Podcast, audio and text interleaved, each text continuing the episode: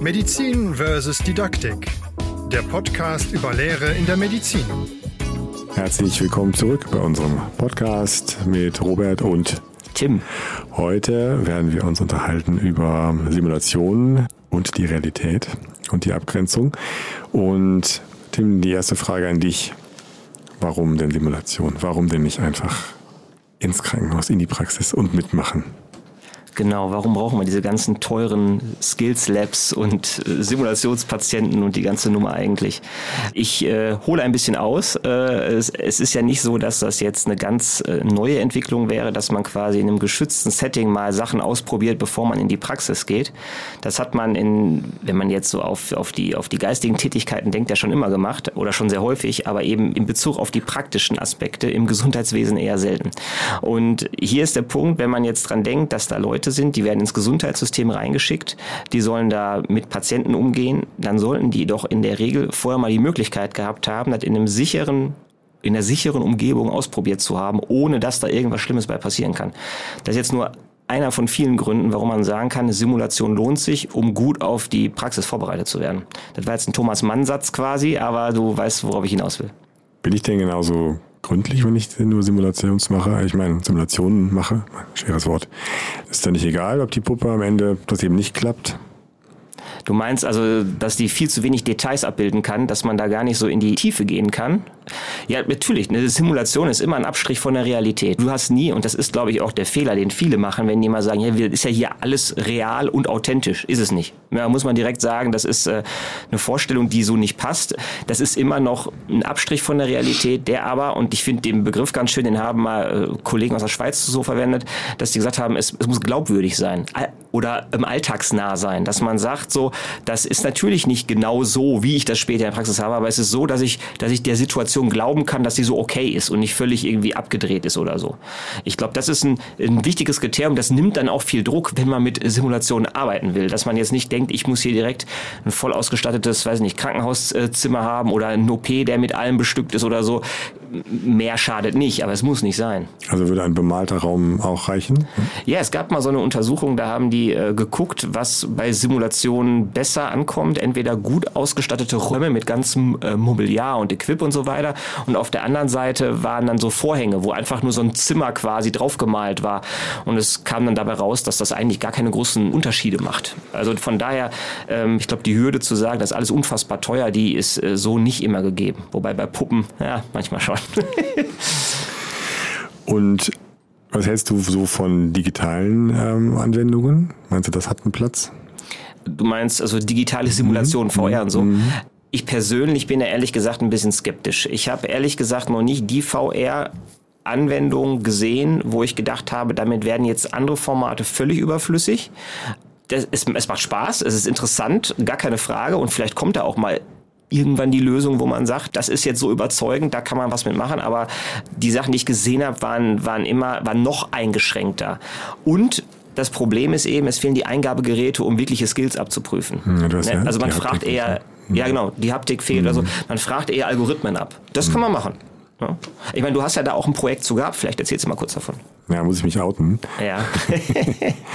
Nein, das haben, wir, das haben wir tatsächlich gemacht. Also das ist im Prinzip so eine Art Serious Game. Das haben wir einmal mit VR-Brille und einmal ohne gemacht. Und da ging es um ein, auch ein Prüfungsszenario, also in, einem, ähm, in einer simulierten Umgebung. Und das war ein Massenanfall von Verletzten. Der ist natürlich sehr, sehr aufwendig zu realisieren mit viel äh, Schauspielpersonen und den haben wir ins Digitale gebracht. Und das hat, ich will das jetzt hier gar nicht so ausführen, aber es hat eigentlich ganz gut funktioniert und auch die Realität wurde als ähnlich empfunden und wir haben auch die, die Stressmarker da gemessen und die waren tatsächlich vergleichbar, also ganz, ganz interessant mit allen Limitationen. Aber eben, wie du schon sagst, die Haptik fehlt natürlich komplett. Die kann man da natürlich nicht abbilden. Aber Jetzt gehe ich also ins GISLab und. Was, was war denn so das Ergebnis der Studie? Ich, also ist das jetzt, ist das jetzt besser oder? Genau, die haben, die haben nach einem bestimmten Algorithmus ähm, triagieren müssen mhm. und ähm, der war relativ simpel, der Algorithmus, dass man den ja auch gut abbilden kann und die konnten natürlich nicht selber triagieren, wie gesagt, weil die Haptik mhm. natürlich fehlt. Also haben sie im Prinzip eine, eine, eine Begleitung dabei gehabt, ähm, eine Rettungssanitäterin, eine simulierte, mhm. vom Computer gespielt und die hat eben dann die Dinge durchgeführt, die man sonst selbst bei der Sichtung macht. So haben wir das dann, sind wir das umgangen, dass man mhm. nämlich direkt was machen kann. Und da kam raus, dass die ähm, Anzahl der korrekten Triangierungen war gleich, die Zeit war ungefähr gleich, also die war mhm. tatsächlich äh, statistisch signifikant gleich ähm, also vergleichbar. Und wie gesagt, Stresslevel war gleich. Ähm, jeder, der so mal in so einer Situation war, obwohl es eine Simulation ist, also zumindest aus meiner Sicht, das ist so, äh, stresst das, obwohl jeder weiß, dass es eine Simulation ist. Und das war beim Computerspiel auch so. Interessanterweise okay, hatten wir auch, auch, keine Übelkeit. Man redet ja immer von der Motion Sickness. Also ja. ich, ich, erwarte spätestens, dass es, wenn das eine Prüfung wird, ja. dann, dann, wird den übel, aber in der Studie war es, äh, war es nicht. Das war eigentlich ganz spannend, aber sehr aufwendig auch. Ne? Ja. Und die Brillen waren auch zu dem Zeitpunkt noch nicht gut genug, um jetzt da wirklich hunderte von Studierenden im besten Fall mit trainieren zu lassen. Das hat sich, das ändert sich sicherlich, aber ja. Ja, das ist auch so ein Punkt, den ich da, also das klingt jetzt so als Ergebnis kann man machen, man muss aber nicht. Ja, genau. Ja. ja. Also das ist so ein bisschen der Punkt, den ich auch da als Problem sehe, weil einfach die Hardware immer noch relativ teuer ist und mhm. auch natürlich auch aufwendig. Die musst du irgendwo lagern, die musst du wegschließen und äh, das ist so, dass äh, ich meine, in Manf so zu machen ist auch mega aufwendig. Ne? Das kann also alle, die es mal gemacht haben, das ist wirklich äh, viel viel Arbeit, aber ja, ähm, aber gehen wir nochmal zurück, vielleicht ins Skills Lab oder so. Mhm. Ähm, es gibt so eine schöne Theorie äh, zum transferwirksamen Lernen von Landwehr ähm, aus der Pflegepädagogik, der hat das ganz schön mal ähm, unterteilt und der hat gesagt, wir haben im Grunde verschiedene so Lern- ja, weiß nicht, Formatebereiche. Wir haben, also wir haben so Veranstaltungen, die ähm, adressieren explizit zu explizit. Also ich höre explizites Wissen irgendwo in der Vorlesung oder auch im Seminar oder auch beim E-Learning häufig der Fall und habe das dann explizit im Kopf. Ich kann es abrufen, dann ist es da. Ich muss mich aber konzentrieren. Also muss, ne, also und dann habe ich auf der anderen Seite implizit zu implizit. Das sind Sachen so häufig so Learning on the Job. Also ich mache ein Praktika, Formulatur, was weiß ich, äh, auch im Pflegepraktikum schon oder so. Da spielt so Social Learning so ein so, eine Rolle. Das ist was, da kommen wir später in einer anderen Folge auch nochmal zu. Also ich gucke zu, ich übernehme, hinterfrage auch nicht groß, habe jetzt auch nicht so explizit im Kopf, sondern ich mache es dann halt einfach. Und das sind so die beiden Standardsachen, die immer gelaufen sind. Und äh, Simulationen bieten jetzt noch zwei Ebenen mehr. Zum einen explizit zu implizit. Das heißt, ich kann Sachen, die ich explizit gehört habe, äh, in der Vorlesung oder so, kann ich da versuchen zu internalisieren, dass ich es dann quasi vernünftig umsetzen kann. Skills Lab an Modellen, an SPs, also Simulationspersonen, also also SchauspielerInnen, die quasi PatientInnen spielen. Das sind manchmal Laien, manchmal Profis, je nachdem. Oder eben bei einem Manf oder so, wo ich eben auch dann die Sachen umsetze ins Praktische und dann eben lerne und das so verinnerliche, dass ich dann vernünftig das anwenden kann. Und auf der anderen Seite implizit zu explizit. Ich kann auch Sachen, die ich erlebt habe in der Praxis, im Skills Lab nochmal nachspielen und dann reflektieren gemeinsam und überlegen, was ist denn hier eigentlich passiert? Das ist häufig in Teamfortbildung so, im Bereich Notfallmanagement und so wird das häufig gemacht, auch interprofessionell. Da macht es Sinn, dann nochmal zu gucken, welche Teamdynamiken finden hier statt, wer gibt eigentlich die Anweisungen, warum ist hier was nicht erfolgt, was eigentlich hätte passieren sollen und so weiter. Also, und diese beiden Sachen, dass man entweder von implizit zu explizit oder umgekehrt geht, das ist was, wofür Simulation gut ist. Und der Bereich explizit zu implizit ist eher was für, für Studium, ganz klassisch, und der andere Bereich eher für Weiterbildung gedacht. So. War jetzt ein bisschen einmal ein Referat aus dem Lehrbuch. Ja, aber sehr, sehr spannend. Aber jetzt gerade, wenn wir auf die Studis nochmal kommen, wie ist das denn wenn ich mir diese Phantome anschaue oder die hm? Dummies anschaue, ich glaube, bei einer Reanimation müssen wir nicht drüber sprechen, dass das, sie ist ja ganz standardisiert und kann man sich gut, auch gut üben. Aber bei anderen Phantomen frage ich mich immer, wie gut bilden die die Realität nach. Also ich denke dran, mhm. ja, ich habe ein Jahr Geburtshilfe gemacht und wenn ich dieses Geburtsphantom sehe, dann frage ich mich natürlich ernsthaft, Bringt das was? Gibt es da eine Evidenz? Also ich meine, wir alle wissen, dass irgendwas machen immer noch besser ist als nichts machen in der Lehre, aber wenn ich einen Goldstandard habe, der heißt, das ist die Geburt ja. und das kann man eigentlich mit dem Blutabnehmen an einem Gummiarm ähnlich weiterspinnen, das ist jetzt nicht ganz so, ganz so auffällig, aber frage ich mich mal, wissen wir, ist das, ist das auch nice to have oder ist das must to have, bevor ich zu Patienten, Patientinnen gehe? Das ist eine sehr spannende und aktuelle Frage. Ich glaube, gerade für die äh, Kolleginnen und Kollegen aus der Hebammenwissenschaft ist das, weil die gerade genau die Debatte haben. Die haben immer die Examensgeburt gehabt, so ein bisschen eben zu vergleichen, wie die Patientenvorstellung im dritten Staatsexamen so, ne, und ähm, wo man halt durch muss. Und das ist halt, gehört mit dazu, Blut, Schweiß und Tränen. Man weiß nicht genau, was da kommt. Die Situation ist unbeherrschbar, aber da muss man halt durch. Und das wird jetzt geändert auf eine Simulationsprüfung und an die Hochschulen verlagert. Weg aus dem Kreissaal an die Hochschulen. Und ich höre aus vielen Ecken, dass das in den, bei den Hebammen, die quasi praktisch tätig sind, sehr umstritten ist. Weil die eben sagen, dass die Reifeprüfung, die Praxis, da muss man durch. Wer es da nicht hinkriegt, der hat im Beruf auch nichts zu suchen. Und ist ja durchaus nachvollziehbar. Ne? Aber gleichzeitig ergeben sich da die gleichen Probleme, die sich auch, also wenn wir jetzt bei Prüfungen bleiben, ergeben sich die gleichen Probleme, die es eben auch zum Beispiel die Medizinstudis haben, wenn die ihren Patienten vorstellen müssen. Und das, wen man da kriegt, Das, da kann alles dabei sein, alles oder nichts. Ich weiß nicht, wie es bei dir war. Ich sehe dich leicht grinsen gerade, kannst du gleich noch ausholen, wenn du willst. Aber ich kenne Leute, die haben gesagt, äh, da ist der Patient war unpässlich, dann kam wer anders, der hatte überhaupt keine Lust, der war total unkooperativ. Dann hatten welche ganz einfache Bilder, andere hatten sehr komplexe Situationen. Also es ist ja extrem unfair. Das kann man auch ja notentechnisch überhaupt nicht. Ja, der hatte einen schwereren, da ziehen wir mal, da tun wir mal eine Note drauf. Das kann man ja nicht machen. Also wie will man das vergleichen? Und das ist, glaube ich, ein Riesenkritikpunkt in Bezug auf Prüfung und in Bezug jetzt, wenn wir mal auf die Lehre gehen, was du angesprochen hast, wenn ich da so ein Geburtsmodell vor mir irgendwie habe. Natürlich ist das jetzt nicht irgendwie realitätsnah, aber es macht vielleicht trotzdem Sinn, das erstmal an so einem Modell zu üben und zu gucken, ob ich da grob mit umgehen kann, bevor ich wirklich an eine Frau gehe und da unten tätig werde. Also auch da ist es ja Patientinnenschutz oder von Gebärenden der Schutz oder wem auch immer. Und wenn dann gesagt wird, ja, das ist alles kein Problem, dann kann man ja immer noch die nächste Stufe weitergehen und sagen, jetzt dann in die Realität. Aber das vorzuschalten kann ja nicht schaden. Ganz im Gegenteil. Also wenn ich sehe, da passieren schon grobe Fehler, dann habe ich die Patientin oder die werdende Mutter oder wen auch immer geschützt, dass die irgendwie in eine sehr unangenehme Situation geraten. Und es gibt aber auch, um das so ein bisschen aufzubrechen, es gibt drei, im Grunde drei Typen von simulationsbasierten Formaten. Es gibt die Simulation quasi am Modell, hast du gesagt, oder Manneke, Puppe, Phantom, wie auch immer, gibt es tausende von Namen die äh, sind eher meistens äh, eher skillsorientiert und kann man dann irgendwie einstellen, kosten sehr, sehr, sehr viel Geld, gehen auch häufig kaputt, wie ich immer höre, und haben häufig mal eine Fehlfunktion. Dann gibt's die humane äh, Simulation oder Human Simulation, wo es also, wo dann eben, wie gesagt, ein Laien-Schauspieler oder Profi-Schauspieler, die spielen irgendwie eine Patientenrolle oder Angehörigen und man macht, ist dann häufig Kommunikation, kann man aber auch machen, irgendwie Auskultation, Knieuntersuchung oder so geht natürlich auch. Und dann gibt's auch hybride Formate. Und da gibt's zum Beispiel, um jetzt bei dem Beispiel von äh, von, der Geburt oder so zu bleiben. Da gibt es eben Möglichkeiten, dass ich zum Beispiel so ein Modell nehme, ich lege ein Tuch äh, drüber und dahinter sitzt oder steht dann äh, eine entsprechende Simulationsperson, sodass das so grob aussieht, als wäre da auch noch ein Mensch dabei. Und dann kann man in der Tat, und das ist nämlich auch häufig ein Vorwurf, der gemacht wird, Kommunikation und Skills verbinden. Weil so wäre der Punkt, wenn ich nur das Modell mhm. habe, das ist, ja nicht, mhm. das ist ja nicht wie in der Realität. Da spreche ich ja auch mit dem Menschen und sage, ich mache jetzt das oder passen Sie bitte auf oder irgendwie so. Ähm, und das kann ich dann aber da zusammenbringen. Das heißt aber auch, dass ich, wenn ich so eine Lehre plane, das auch mitplanen muss, oder? Ja. Also ja. ich habe gesehen, habe bei uns die Modelle zur Anle zum Anlegen eines Blasenkatheters. Also das ist jetzt manuell, ist es jetzt nicht das Schwierigste, einen Schlauch durch eine äh, fahrende Öffnung zu schieben. Ähm, weil das manchmal schwierig, schwieriger sein kann als gedacht. Aber das, da geht es ja um ganz andere Dinge eigentlich. Ne? Mhm. Ähm, und ich glaube, das ist der Punkt, dass man das mitdenkt in, ja. der, in der Entwicklung solcher Stationen. Ja, genau. Und was du gerade angesprochen hast, also es ist natürlich, es ist aufwendig und es ist auch nicht billig und es ist auch komplex und braucht irgendwie Equipment und Personal und weiß ich nicht was.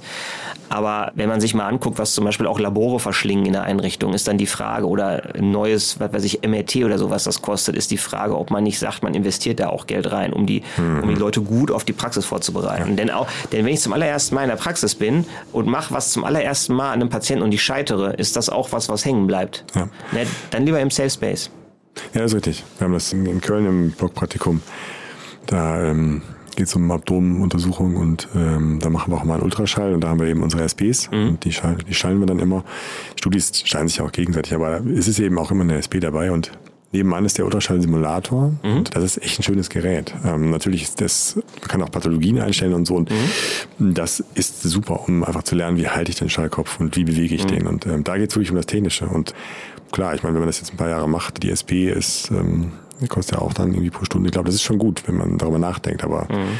das ist zum Beispiel ähm, etwas, was ich sehr, sehr positiv finde. Wobei, ja. Der, der Vorteil an dem, was du jetzt noch angesprochen hast, ist, glaube ich, was man auch nicht vergessen darf, dass dieses ganze Equip in der Simulation zeitlich planbar und verfügbar ist. Hm. Wenn ich das gut, hm. also wenn ich das gut koordiniere, hm. natürlich. Ne?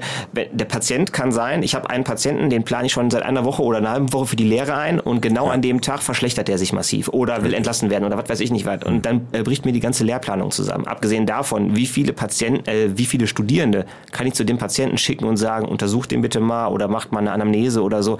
Also auch da ist ja irgendwann der Punkt gekommen, so spannend der Patient dann vielleicht auch ist für die Studis, dass ich sage, jetzt ist er, jetzt ist, das ist, ist jetzt zu viel. Ja. Und ich kann äh, Simulationspersonen, die, die trainiere ich, die bestelle ich für 10 bis 14 Uhr und dann kommen die und kann damit planen. Oder die Puppe, die ist eben eingestellt, die funktioniert hoffentlich, dann liegt die da und ja. dann kann ich die benutzen in der Lehre. Ja. Und da bin ich unabhängiger von. Ich habe mal, mal auf einer Tagung irgendwo gehört, da hat jemand gesagt, im Krankenhaus ist das Primat jederzeit Krankenversorgung. Und dann kommt die Lehre. Hm. Das ist natürlich auch, ist auch völlig okay so. Ne? Also hm. ich will das auch so, wenn ich als Patient dahin komme, dass es primär erstmal um mich geht. So. Das, ist, das ist total gut so. Aber im Skills Lab oder in anderen Simulationsformaten, da hat die Lehre Primat. Und da kann man wirklich sagen, wir Richtig. machen es alles so, dass es um die Lehre geht und die Lehre nicht dann so ein Beifang ist, die zur Not halt immer unter der Krankenversorgung leiden muss. Wie gesagt, was, ja. was völlig okay ist, ne? also nicht falsch verstehen. Nee, ähm, bring mich nochmal zurück zu der Geburt. Ich habe äh, mein praktisches Jahr ja in der Gynäkologie gemacht ja. und, äh, an der Uni in Essen und ich habe äh, in diesen vier Monaten nicht eine Geburt gesehen, weil ich natürlich als, ja, irgendwann mal Anfang 20 wurde ich immer rausgeschickt von den Müttern, was ich total verstehen kann. Mhm. Also als, als Assistenzarzt das erste Mal in der Gyn. Und das ja. ist natürlich, das kann man nicht durch eine Simulation irgendwie vollkommen beheben, aber das, glaube ich, zeigt so dieses, die Herausforderung eben der Selbstbestimmtheit, die wir auch ja. alle für uns haben wollen, keine Frage. Aber das stellt uns natürlich für, für Herausforderungen in der Lehre. Genau, also du hättest, du, du hast im Grunde null Kompetenzen in dem Bereich erlangt, dann, wenn man, wenn man das so will. Da hätte ja. man in der Simulation wenigstens ein bisschen, ein bisschen was, was anliefern können. Ja. Ja. Noch zwei, drei Sachen, die mir noch wichtig sind zu sagen, die ich, die ich nochmal auf der, wir kommen gleich auch zu den Nachteilen noch. äh, trotzdem ist ja erstmal ein Werbeblock. Also äh, was noch vorteilhaft ist, man, die Sachen sind steuerbar, also in der Schwere zum Beispiel oder in den Details, gerade bei Simulationspersonen, wenn die gut geschult sind. Ich kann ihnen sagen, gib mal ein bisschen Gas, ne? oder verweigere dich hier mal, stell Nachfragen sagen, komm mit eigenen, was weiß ich, Krankheitsvorstellungen zum Beispiel mit rein oder so. Ähm, oder ich sage, nimm Tempo raus, wenn ich merke, oder, oder das machen die teilweise auch selber eben, wenn die merken, weiß ich, die Studierenden sind irgendwie völlig überfordert oder so und kommen nicht weiter. Das, weil da soll ja keiner vorgeführt werden, ne? dass man dann also in der Lehre Tempo rausnimmt. Ich kann die standardisieren. Ich kann sagen, spiel bitte achtmal genau so. Auch da, da gibt's durchaus nach, da ist es nicht immer ganz standardisierbar, da kommen wir aber, glaube ich, in einer anderen Folge halt nochmal zu, weil das ist, ein, ist, ein, ist noch ein großes Thema, aber zumindest mehr, deutlich mehr als eben normale Patientinnen und Patienten. Ähm, die Sache kann wiederholt werden und wenn wir jetzt im Bereich bei SPs sind, also Simulationspersonen, die können eben vernünftig auch Feedback geben. Das ist bei Patientinnen und Patienten, manchmal geht es, aber ist manchmal auch schwierig, ne? Ähm, weil dann häufig dann doch vielleicht die Moralkeule geschwungen wird oder ja, die Feedback-Regeln einfach nicht eingehalten werden, was ja auch okay ist, das haben die ja, ist ja nicht deren Aufgabe. Also und nochmal der, der Faktor eben Patientinnenschutz, dass man wirklich sagt, man schützt die hier vor Leuten, die einfach noch nicht die Erfahrung haben. Und wenn die ein bisschen Erfahrung gesammelt haben, dann der nächste Step. Ne? Also, und deswegen, wir hatten mal überlegt am Anfang, die Folge zu nennen, äh, Simulation versus Realität. Und du hast es am Anfang schön formuliert. Und das, genau, ich glaube, so wie du es gemacht hast, stimmt es. Es muss Simulation und Realität mhm. in einer logischen, sinnvollen Aufeinanderfolge sein.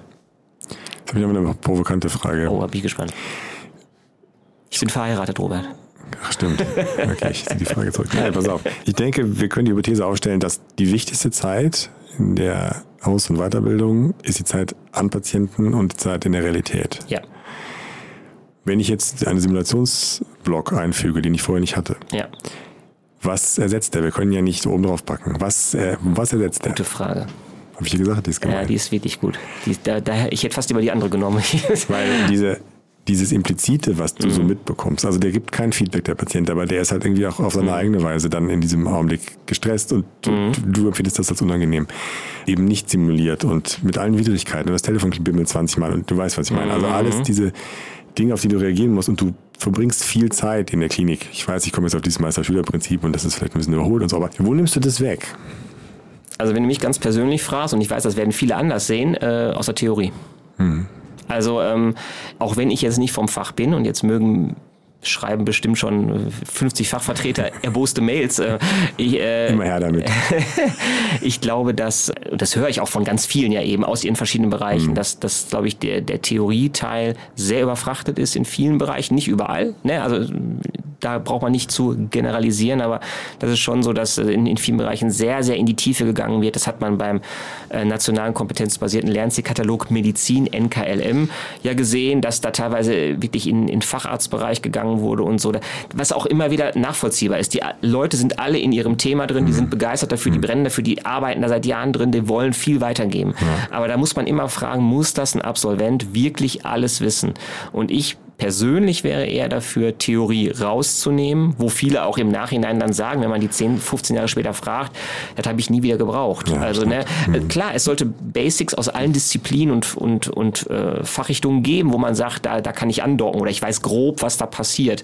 Aber da wird doch in der Lehre häufig drüber hinausgegangen. Und deswegen dann lieber zu sagen, Theorie ein bisschen mehr weg, dann die Simulation einklinken, das gut verweben auch miteinander. Das ist ja nicht mhm, blockartig aufeinander. Und dann, glaube ich, ja habe ich die Frage halbwegs safe beantwortet. nee, ich denke ja. Gut, wir haben noch kurz Zeit für Nachteile.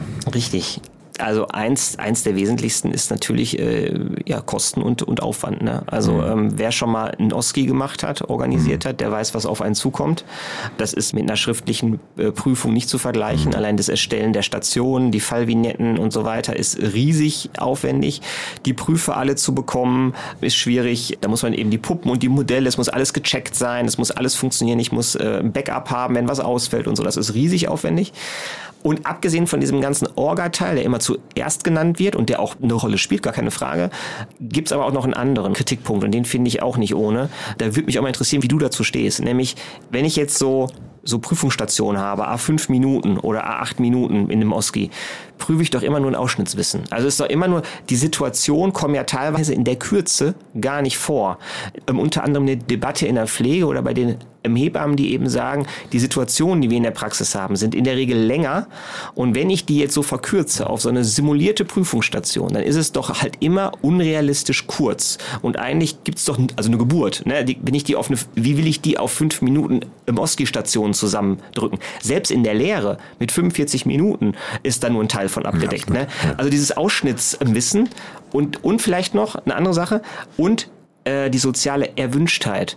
Denn wenn ich jetzt so in Richtung in der Simulation bin ne, und ich frage dann, dann irgendwie ab, äh, was weiß ich so, oder, oder, oder, oder wir, wir, wir unterrichten und Kommunikation und Empathie, Beziehungsaufbau, nonverbales Verhalten, diese ganzen Geschichten, dann rufen natürlich die Studis das ab, was die denken, was wir gerne sehen wollen, in der Lehre, in der mhm. Prüfung natürlich auch.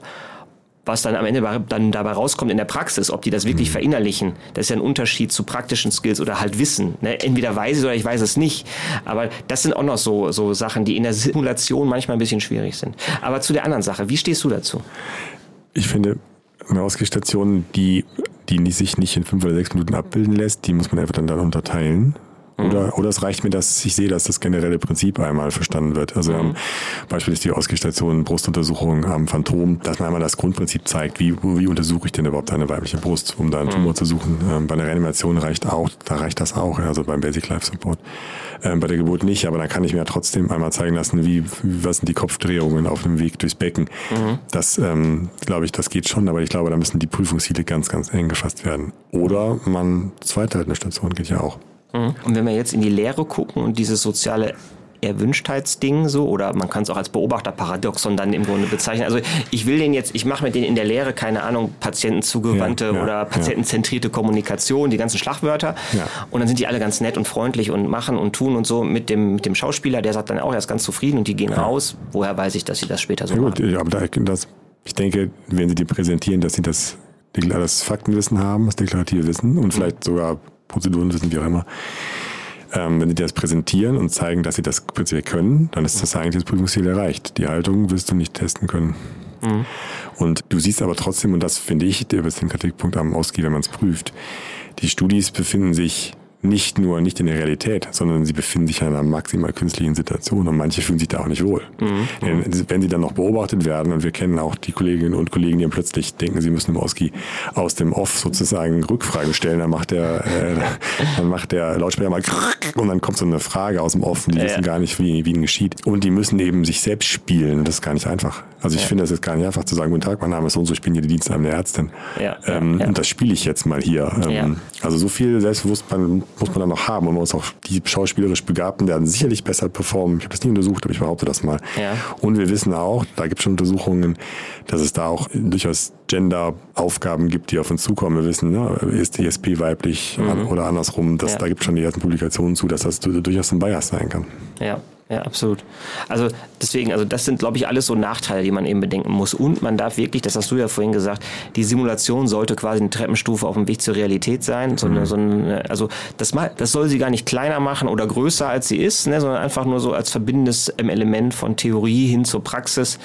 Und ich fand immer dieses, dieses Safe Space oder äh, ein Kollege aus Münster hat immer gesagt, die SPs sind die Sparing-Partner so ein bisschen, an dem man so, ja, ne, also ein bisschen. Aber ich fand das fand schön, diese Vorstellung. An dem, ich kann trainieren, mir kann nichts passieren, ich äh, kann es von mir aus auch zehnmal machen. Ja, ja, so, und wenn ich dann dann endlich raus habe, dann kann ich sagen, also jetzt traue ich mich auch selber an, vielleicht auch an Patienten dran, weil jetzt habe ich, jetzt fühle ich mich safe, ich, ich kann das. Ja, ja. Ne?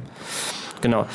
Was würdest du denn jetzt so mitnehmen, als wenn wir jetzt mal den Sack ein bisschen zumachen? Ähm, Simulation überschätzt oder die Methode der Zukunft? Klingt wie ein Publikationstitel. Ich sehe den Vorteil darin ganz persönlich, dass es motivational ist. Und ich finde, das, was irgendwie motiviert, das sorgt auch dafür, dass, dass Dinge behalten werden. Das ist ganz basal, finde ich erstmal. Und ich glaube, dass es in manchen Bereichen schon sinnvoll ist, bestimmte Fertigkeiten wirklich erstmal im Safe Space, wie du sagst, einzuüben, um dann eben nicht wirklich am Patienten zu üben. Das muss ohnehin passieren, aber eben dann schon mal auf einem etwas höheren Level. Das finde ich, glaube ich, gut. Ich sehe aber bei einigen, äh, gerade Phantomen, also im Ausgleich, glaube ich, ist das gut. Also die Prüfung, glaube ich, ist ein sehr, sehr gutes Format. Ich glaube, manche Phantome kommen eben an ihre Limitationen. Also ich denke da wirklich an das, an das Geburtsphantom und so. Es ist immer die Frage, was man rausziehen möchte, aber man kann sicherlich keine Geburt daraus ziehen. Und auch so ein Magensonden-Simulator haben wir schon mal gehabt, so ein Magensonden-Ding. Also das ist die Frage, was ist das Ziel? Also wenn ich dann natürlich mit dem, mit einer leblosen Puppe kommuniziere, was ja nicht geht, weil die Antwort nicht. Das ist, also da, da muss man sich, glaube ich, ganz, ganz genau überlegen, was ist mein Lernziel? Was will ich genau damit erreichen? Und wenn, wenn das klar ist, dann muss ich mir sel- selber entscheiden, ob ich diesen Zwischenweg gehe. Ja, ja, und da muss man wirklich das noch in Verhältnis setzen zu den Kosten. Weil wenn ich Richtig. da eben denke, gerade was diese, ich meine, die, die SPs sind eher teuer auf die Länge. Hm. Die, äh, die Puppen, die kosten einfach in der ähm, Anschaffung so unfassbar Hm. viel. Und dann hat man irgendwie eine Puppe, so für 100.000 und dann kann da irgendwie, ja, ein Studi dran üben. Genau. So, ne? dann hat man irgendwie eine Kohorte von 300 oder 350 Hm. und dann muss man überlegen, wie kriegt man die da alle dran? Und das ist dann, das, das finde ich schwierig. Ja. ja. Jo, ich würde sagen, Thema ist erschöpfend durch, oder? Ich finde, wir haben das Thema äh, auch hier, um Wittgenstein mal zu zitieren, kann immer erschöpfen und letztendlich gelöst, finde ich. Haben wir es gelöst? Das Thema Oh, ist durch. Das glaub Thema ist jetzt auch durch. wissenschaftlich. Haken dran. Ja, okay. Bis nächstes Mal. Ciao. Bis dann. Ciao.